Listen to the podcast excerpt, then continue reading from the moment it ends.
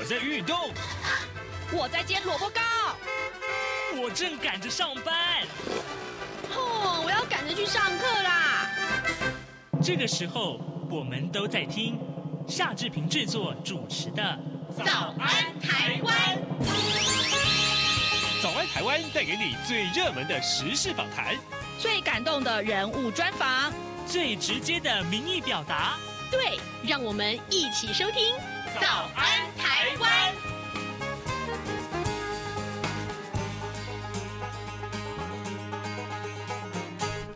安，台湾！我是夏志平。今天是二零二三年的八月三十一号，星期四。哦，时间过得很快，今天已经到八月底了。来，礼拜四我们进行刘碧荣时间这个单元。待会儿呢，志平要为您连线访问东吴大学政治系刘碧荣教授。我们请刘老师呢，在节目中跟大家分析过去这七天以来，我们看到非常重要的国际外电。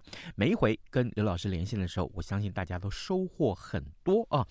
好，呃，在跟呃刘老师连线之前呢，志平有一点点的时间来跟大家说一说各平面媒体上面的头版头条讯息。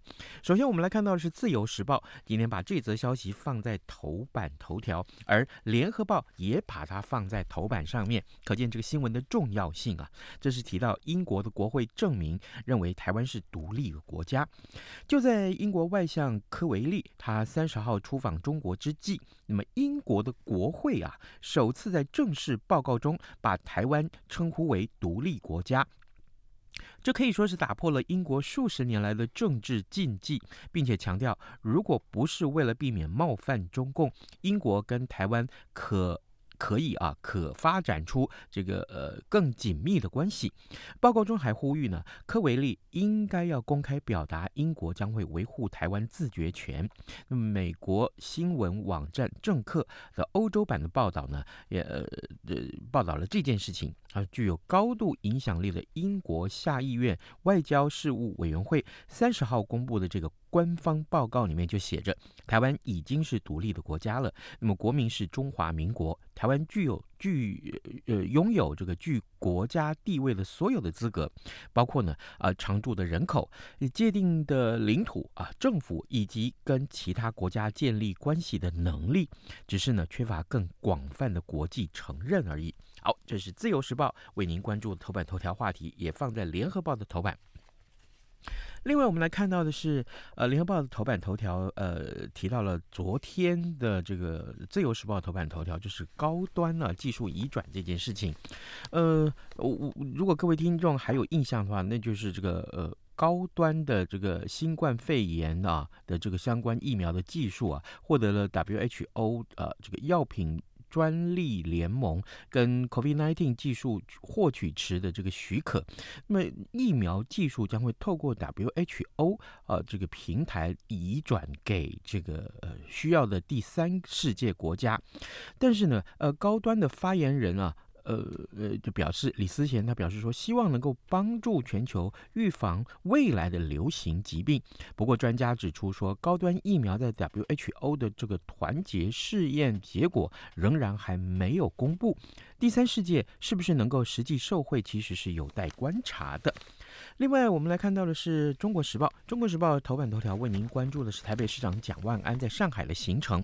台北上海双城论坛昨天登场啊。那么，上海市长龚正他致辞的时候表示说：“历史不能够选择，现在可以把握，未来可以开创，将为。”广大的台胞台企跟台湾青年在上海发展呢，提供更有力的帮助。而台北市长蒋万安啊，蒋万安他是五度提到了双城好，两岸好。那么特别在这个时候呢，要重视而且珍惜双城论坛，汲取过去大时代对个人命运的冲击，就可以珍惜理解到和平的可贵。好，这是中国时报。上面的头版头条讯息，不过很有意思的这个消息，今天也受到各平面媒体的这个呃关注，就是少子化冲击到全台湾各国小啊，呃，这个呃，昨天是开学日，所以呢，呃，你知道吗？居然 哈哈，居然离岛小学啊，有呃全台湾其实有有一些学校啊，呃是没有新生报到，还有三十五个学校其实只有一名新生报到，哇，这个。待会儿这如果有空的话，我们再多跟大家聊这个话题，非常有意思啊。好，现在时间是早晨的七点零五分十七秒，我们先进一段广告，广告过后马上跟刘老师连线喽。啊，老爸早啊！哎，起床啦！今天吃什么啊？哦，今天啊，我们来吃吐司加火腿蛋啊。嗯，好香哦！哎，爸，你在听什么啊？哦，我啊，在听中央广播电台的节目《早安台湾》啊。我平常最喜欢听夏志平主持的访谈了。哦，这个节目都在讲什么啊？新闻跟热门时事话题啊，哎，还有啊，报新闻而已哦。好无聊哦！哎哎，耐心听我说完嘛。早安台湾的节目内容不只是这样哦，除了每天最新的新闻内容，还会邀请各界的专业人士、学者来分享他们的见解哦。我只要一边听这个节目，一边做早餐，就能够了解好多事情哎。哇，那我也要听，在哪个平台可以听到啊？在每个礼拜一到每个礼拜五的早上七点到七点半，就能够在中央广播电台的官网上面收听到喽。哦，对了。在 Sound On、Spotify 这一些 Podcast 的平台上面也能够听得到哦。哇哦，老爸你很潮哎！对呀、啊、，Podcast 上面就能听到，也太方便了吧？哎，什么味道啊？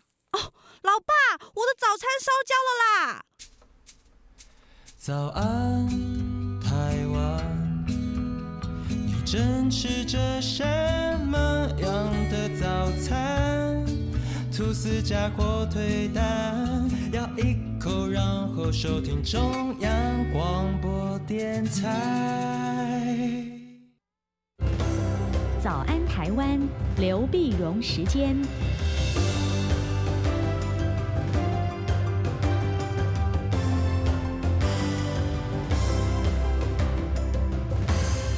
这里是中央广播电台台湾之音，您所收听的节目是《早安台湾》，我是夏志平。此刻时间早晨七点零七分二十三秒。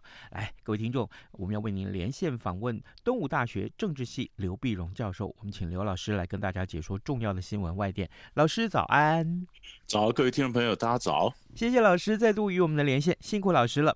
老师，首先我们来看到这一则消息。上个礼拜我看到这个消息的时候，我觉得啊，简直就是，呃，我我们过去解读很多新闻的时候，觉得这好像是电影情节一样。果然，这个消息我都有有这个感觉。那、嗯、就是这个俄罗斯有一架从莫斯科飞往圣彼得堡的这个私人飞机失事了。结果这个飞机上面有一位全球瞩目的人物，就是瓦格纳的首脑普里格金。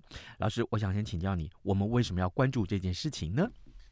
对，因为这个这个当然我们看到是，呃，两个月以前普利戈金他们才他才发动了一个流产的政变嘛，嗯，那流产的你说兵变啊，呃，这兵变变当然他是讲清君侧，嗯，但是呢，事情过了以后呢，好像就没事了，好像这个普丁呢就表示，呃，也跟瓦呃这个呃瓦格纳的这个人呢高层的都见了面啊。呃，也让普里格金呢，你可以好像流亡到白俄罗斯啊，好像就没事了。哎，两个月以后，那普里格金就呃 就死掉了。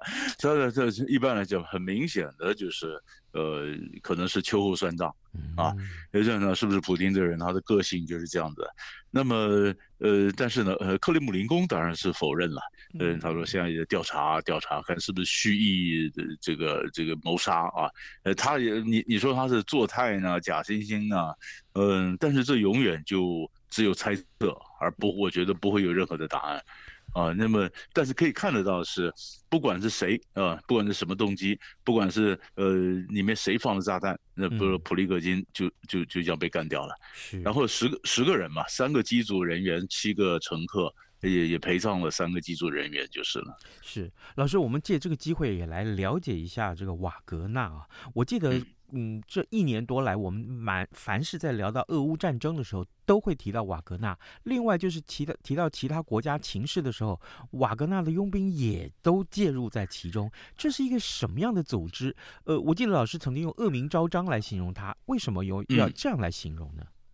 对，他就是你你你如果看呃我们以前看到的电影啊故事啊，你差不多就是他里面的这些人呢都是囚犯嘛，是吧？就是就是那种佣兵，然后瓦格纳那些一副民族主义的大旗哈，挥舞然后到到挥舞着民族大旗，然后到监狱里面去招聘的囚犯啊，你们要不要跟我去打仗啊？打仗为国家的这个东西，呃，打死了就算了，如果打赢了你就呃就不必回监狱了啊。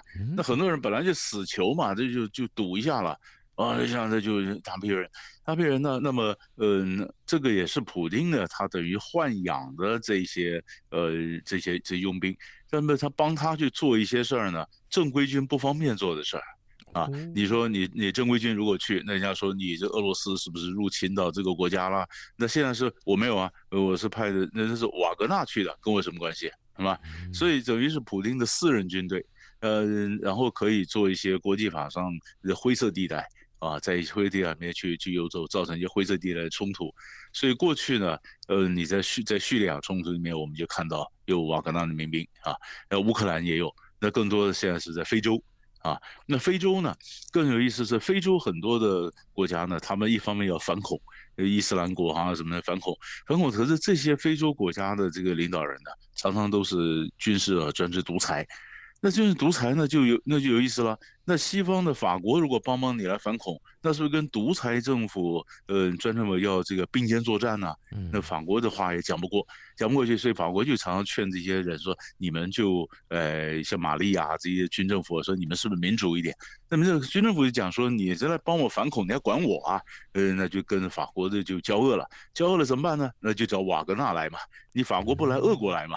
所以俄国的俄国的瓦格纳民兵呢，那就代表了俄国的势力在非洲不断的就就扩大，但是主要就是呃普利格金跟这些非洲这些独裁政权的领导人，他们个人的交情啊，让他都进来。那普利格金死了以后，那这些东西怎么办呢？对呀，所以这也这也是大家在看的，因为本来呀、啊，那个普丁当年在政变政变发生之后呢，呃，在在军呃就就就是兵变米这个米一日的这个兵变米平之后呢，跟瓦格纳这个高层也见面，见面呢就就任命了一个他的亲信啊，叫辉法，就是说明就也是瓦格纳的高层，因为普利格金理论上你是流亡到白俄罗斯嘛，他说叫辉法来领导这瓦格纳。可是问题是，很多研究瓦格纳的专家就指出来，瓦格纳的根本就是个人效忠啊，嗯啊，他的的帮派形态嘛，我们就效忠普利格金。那普利格金不在的话，辉法能不能够嗯承袭普利格金，然后再带领瓦格纳呢？嗯，高也是底下人不服气，不服气的人就担心了。那不服气的话，那是不是就会四分五裂？呃，不服气的话，有些人可能就收被政府收编了，有些军头可能说，那我自己干嘛？我干嘛替你干呢？啊，那这这样的一分裂的话，那是变成一个新的一个危险，啊，那是那那现在有一万一万多的瓦格纳民兵呢，在白俄罗斯，所以上礼拜我们就看到波罗的海三小国就跟这个呃白俄罗斯的总统卢加申科讲，你把这这个一万多个民兵呃赶走吧，嗯，你老是在内部有一万多个一万多个瓦格纳民兵，我们旁边的几个国家紧张啊，啊。呃，所以呢，非洲这边也说，哎，那这样子散了以后，呃，那非洲国家说，如果我跟瓦格纳的关系坏了，那我是不是自己得准备反恐啊？那我自己得买武器啊？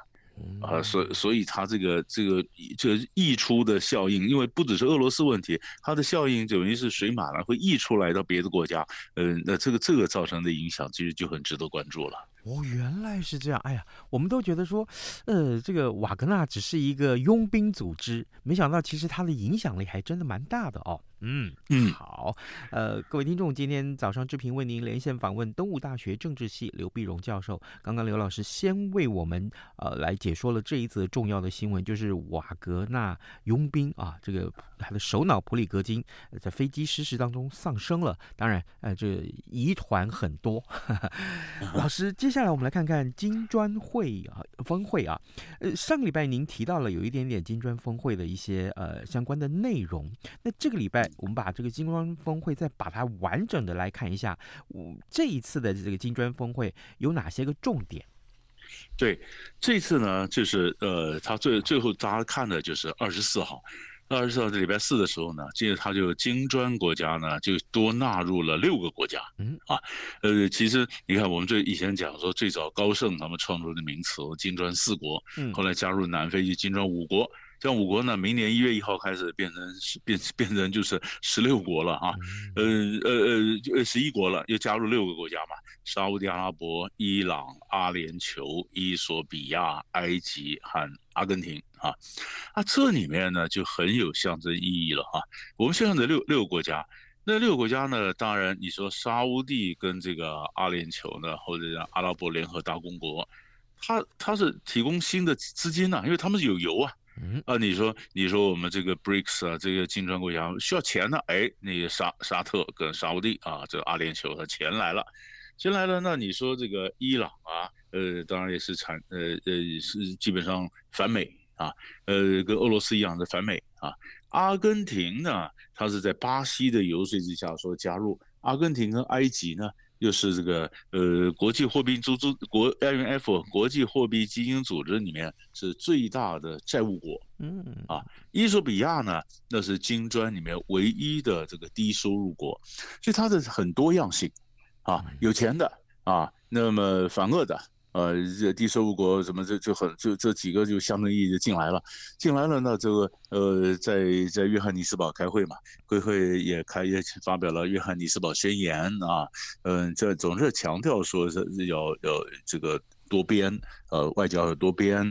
那么大家就讲说，那你的金砖国家会不会取代联合国呢？那当然讲没有没有没有，我们不是要取代联合国，我们还是巩固联合国为中心啊。呃，当然也去强调说，哎，是不是我们自己弄一些我们的银行啊？嗯啊，呃，银行是不是建立自己的开发银行啊？呃，减少对美元的依赖啊，等等。它其实代表的是一些，就是所谓全球南方国家的一个一个期待啊，或者说我们讲说象征象征意义比较浓，象征意义比较浓呢，因为因为你们这几个这几个国家看起来人数多啊，嗯，呃，可是。没什么实质影响力啊，好，为什么呢？因为呃，你说呃，发达国家就是七国集团 G7，G7 国家呢，那么他们有共同的价值观，他们对安全的事呃，国际重要的事情，他们有共同的看法。那可是金砖国家，你说本来是嗯呃几本来是你说五国再加上六国，明年变十一国，那里面呢非常多样化，每个是不见得有共同价值，不见得有共同的看法，那你怎么发生作用呢？而且更重要的是，金这些这些呃发达呃，你说你说这个呃金砖国家或者几个国里面，他们彼此的贸易投资，都远低于他们跟嗯发达国家的贸易投资啊。就是他们彼此之间，我觉得我我觉得我我我我我是中国大陆，我去买衣索比亚东西，买哪里都不可能嘛，我还是跟美国的关系比较密切嘛。啊，就是还是跟以这种这种先进国家关系比较密切，所以他就表示这些全球南方国家呢，他们是有要改变国际秩序的这种心愿，有这种意图，也希望团结起来啊。那也希望他们这个这个金砖国家呢，最后还能够跟 G 二零就 G 二十国集团呃能够怎么样的结合。但是呢，你说真正发挥多大的影响力，其实还有一段路要走。哦，老师这么解释，我大概就了解了。就是如果我们单从这个新增加的六个国家来看，沙乌地啊、啊伊朗啊、阿拉伯联合大公国呀。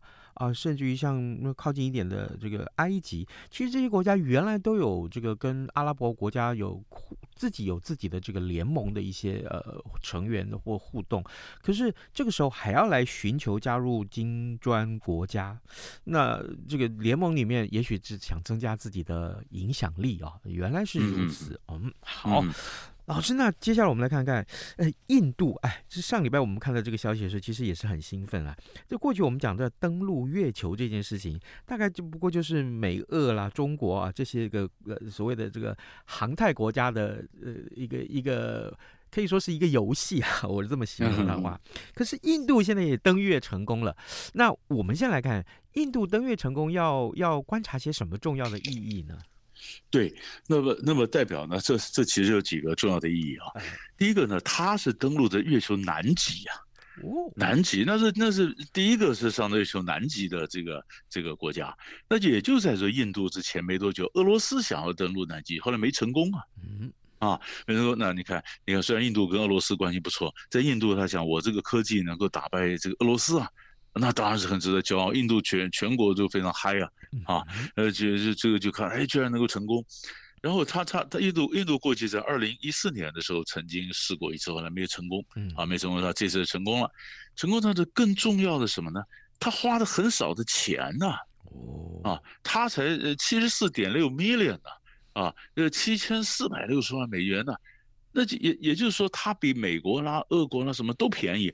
印度人的特色就是，你们花那么多钱，那我今天用别的科学的方法，我用比较省钱的方法。我印度穷嘛，穷人有穷人的方法，我一样可以上月球登陆南极啊。哎，那现在全世界就这四个国家上过月球了，而且我是第一个上南极的，而且我是穷国。啊那这个这个当然印度就就嗨了，嗨了，那当然你可以想到，这起来第一个，嗯、这莫迪就是莫迪总理的这影响力当然也增加了，呃，然后第二个你可以看到，这个印度的这个投资啊，航太的这个这个产业被拉起来了啊，那就各国之间呢，可能又会更加新的一轮的这个太空的竞赛。啊，那每个就就讲太空，不管是人类的怎么发展呢？太空竞赛，所以所以对呃这件事情来讲，你就科学来讲，或者就印度本身来讲，我觉得这都是一个重要的一个里程碑。哇，原来对这样子来看的话，因为我看到那个新闻影片还有这些照片的时候，好像这个印度登月成功这件事情，对于印度人民的这个鼓舞啊，那个士气啊，真的是非常非常大的一个提升跟一个一个作用哦。嗯，非非常嗨，嗯，兴兴奋不得了，这样。好，呃，各位听众，今天早上志平为您连线访问的是东吴大学政治系刘碧荣教授。我们请刘老师刚刚已经先为我们来解说几个重要的国际要闻啊，包括了瓦格纳呃这个佣兵组织的这个首脑普里格金的飞机失事，另外还有金砖峰会啊，其他呢还包括了印度登月成功。老师，最后我们来看一看，呃，这个美中关系啊，呃，在过去。这段时间，一直到这个昨天为止，美国商务部的部长雷蒙多他到中国去访问。嗯，老师，我想请教你，这一次雷蒙多到这个中国去访问，可以看出美中关系有怎样的一个演变，或者说是他可以观察哪些重点？对我们，我们晓得这个这个雷蒙多去呢。其实这是这是美国这一连串四个大官去的这第四次嘛啊，就从布林肯，然后从财政部长耶伦，从这个气候特使 Kerry，然后到商务部长雷蒙多啊，这就表示美国就表示传达一个讯息啊，虽然美中间剑拔弩张啊，但是呢，呃，我们并不想脱钩啊，那我也希望不要更具体的，希望能够能够缓和跟中国的关系。那当然，这一连串的缓和缓和，如果这样的铺路铺到最后，那就是十一月在旧金山的 APEC 嘛。那，也那么那么 APEC 会议时候，那这个呃，就习近平跟这个呃拜登是不是要见面啊？那你说在这次呢，雷蒙德他跟以前的有一些不太一样的地方啊。你说这次呃，当然在北在北京，然后北京完以后到他上海，啊，到了看了波音，看了迪士尼。那么，他当然跟美国的企业界领袖来来对话。那么，一般的评论就是说，呃，你主要就是到上海去看中国的经济情势，嗯，看看美国的这些企业界，你到底有什么样的问题？因为中国大陆现在经济是下行的嘛，嗯，那经济不好嘛，那不好，那于是到底是怎么回事？他是实地去观察啊。那我觉得更重要的一点就是，他很跟这个呃中国大陆达成一些协议呢，就是就是他们成立工作小组嘛。第一个工作小组小组不是每一年就部长要见一次，那工作小组那其他下面还有还有这个副部长级啊、司处长级啊，经常工作小组要进密切的接触。然后第二个呢，要成立一个呃出口管制的信息的澄清的一个机制。啊，美国美国对中国大陆出口管制，那出口管制到底所谓小院高墙，那到底围到多少呢？那出口管制怎么样去解释呢？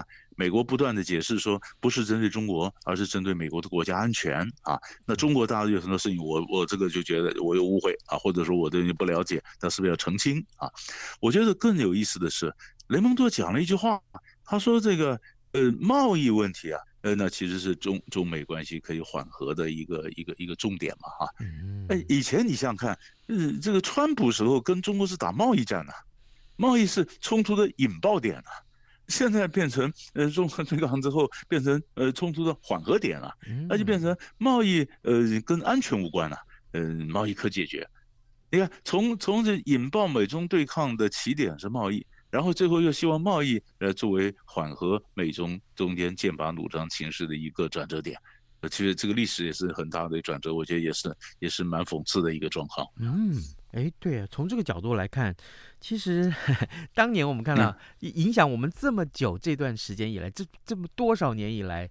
啊，看到这个美中关系的这个、呃、紧绷，其实真的，一开始也真的是从贸易开始，没想到现在变成反而要和缓下来。好，这也让我们也不禁对美中关系有一些更好的期待啊。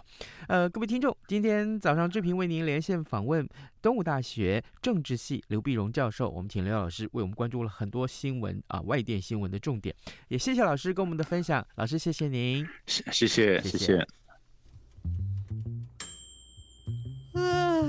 老爸早啊！哎，起床啦！今天吃什么啊？哦，今天啊，我们来吃吐司加火腿蛋啊。嗯，好香哦！哎，爸，你在听什么啊？哦，我啊，在听中央广播电台的节目《早安台湾》啊。我平常最喜欢听夏志平主持的访谈了。哦，这个节目都在讲什么啊？新闻跟热门时事话题啊。哎，还有啊，报新闻而已哦，好无聊哦。哎哎，耐心听我说完嘛。早安，台湾的节目内容不只是这样哦。除了每天最新的新闻内容，还会邀请各界的专业人士、学者来分享他们的见解哦。我只要一边听这个节目，一边做早餐，就能够了解好多事情哎。哇，那我也要听，在哪个平台可以听到啊？在每个礼拜一到每个礼拜五的早上七点到七点半，就能够在中央广播电台的官网上面收听到喽。哦，对了。在 Sound On、Spotify 这一些 Podcast 的平台上面也能够听得到哦。哇哦，老爸你很潮哎！对呀、啊、，Podcast 上面就能听到，也太方便了吧？哎，什么味道啊？哦，老爸，我的早餐烧焦了啦！早安，台湾，你正吃着什么样的早餐？吐司加火腿蛋，咬一口，然后收听中央广播电台。早安，暴马仔。好，现在时间是早晨七点二十七分零四秒，我们还有一点点时间来看看其他重要的新闻。刚刚在呃跟大家说新闻的时候，我说这个新闻是很有意思啊，怎么回事呢？昨天是开学日啊，全台湾有七个县市的十三所国小是没有新生报到的，怎么会这样？然后十一个县市一共三十五所学校是只有一个人入学，新生只有一个人入学，那么新生。呃，数挂零的学校里面呢，在澎湖县有一个湖景国小啊，它不但提供三餐免费啊，一学年还送五趟这个返台的机票的的澎湖到台湾的机票哦啊，然后仍然是没有家长啊这个买单。那桃园市的大园沙仑国小，还有新竹县的这个嘉兴国小啊，这个义兴分校了啊。那么这新生开学前，竟然呢、家长都把户籍都给迁走了，哎，明明年恐怕都会面临这个废校的危机。少子化呢，呃，对于离岛学校冲击也非常的大。以澎湖县来说，湖景、花语还有竹湾国小等三所学校，通通都没有新生报到。然后将军跟望安以及这个呃岛屿啊鸟语的这个三所国小，也只有一个人入学。各位。这个话题是长期以来我们为您关注的啊，就即便是包了三餐，呃，整个学期都让学孩童有三餐可以吃，在学校不用再花钱来买营养午餐，另外还送你机票，可是还是没有人啊，这个家长还是宁可让这个孩子们这个。呃，把户籍迁出去，呃，甚至于当然合理的推论，可能是迁到马公也好，或是迁到这个台湾来也好。那么这的确是一个很大的问题。我我相信这个很多的在校园里面的校长也好，或是老师也好，都会想说啊，我们都已经准备好迎接孩子们了，可是怎么都不来呢？这恐怕也这个也有学者说少子化其实是国安问题啊，这个话题也太重要了。好，另外还有一个好消息也告诉大家，不知道各位看过这部电影没有？最近这在 Netflix 重新又上映了，关于我和鬼变成家人的那件事，其实年初这个片子上映的时候已经票破了票房纪录。那么呃，大家很喜欢这部片子啊，但是它的艺术成就呃，其实各有这个论述。好，那我跟弥勒熊大哥也曾经讨论过。啊，不过恭喜他，他代表台湾角逐奥斯卡国际影片奖。哎，这个也是一个台湾之光啊！好，今天节目时间也差不多到了哦，那志平就祝您有愉快的一天。好，那咱们明天再会喽，拜拜。你却一样能让你醒一醒，反正过了十二点，好多一样被丢弃。